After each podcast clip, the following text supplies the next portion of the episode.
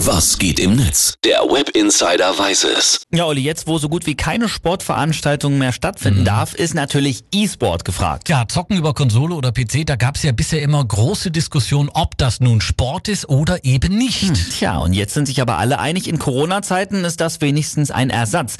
Hat auch Marco Richter vom FC Augsburg den Kollegen von der Sportschau gesagt. Ist auf jeden Fall eine Ablenkung für uns. Ich hoffe, dass es einfach so weitergeht, dass wir natürlich auch bald wieder auf dem Rasen spielen dürfen dürfen. Aber dennoch freue ich mich auf jedes Heimspiel oder Auswärtsspiel auf der Playstation genauso. Also zurzeit finden viele reale Turniere und Spiele im virtuellen Raum statt, meist sogar mit äh, Starbesetzung, ne? Genau, die NBA oder aber auch die Clubs aus der Fußball-Bundesliga spielen sogenannte Home Challenges über bekannte Konsolenspiele und da zockt dann immer ein Fußballprofi und ein E-Sportler zusammen in einem Team gegen ein anderes. Das Ganze wird gestreamt, klar, und da schauen User tatsächlich im fünfstelligen Bereich zu, ne? Ja, und das macht äh, nicht nur den E-Sportlern Spaß, wie man hier auch bei Ashraf Hakimi vom BVB hören kann. Da ist das Ding in der 81. Hakimi macht es einfach selbst. Er macht es selbst.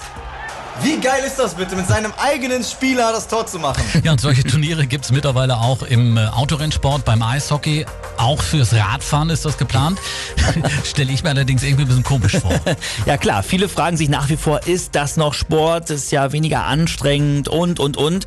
Deutschlands erfolgreich, äh, erfolgreichster FIFA-Spieler Michael Bittner, der heißt Megabit, der hat auch noch hier einen ganz guten Vergleich, um das so ein bisschen zu beantworten. Beste Beispiel für mich ist Darts. Ja, die Sportler stehen ja auch nur da und machen eine Bewegung mit der Hand die ganze Zeit, aber sie müssen sich höchst konzentrieren und fünf bis acht Stunden pro Tag trainieren und von daher ist das Sport und E-Sport ja in dem Sinne dann auch Sport, weil ich bei Turnieren über zehn Stunden mich immer wieder hoch konzentrieren muss, dann ist man danach natürlich ausgelaugt auf eine andere Art und Weise als beim normalen Sport, aber natürlich ist der Kopf dann auch erschöpft. Ja, und dieses Jahr rechnet die E-Sport-Branche damit, dass die Einnahmen erstmals die eine Milliarde Euro-Marke knacken werden. Ja, es wird außerdem mit fast einer halbe Milliarde Zuschauer gerechnet. Ja, Tendenz deutlich steigend. E-Sport profitiert also von der Corona-Krise. Ist das noch Sport oder kann das weg?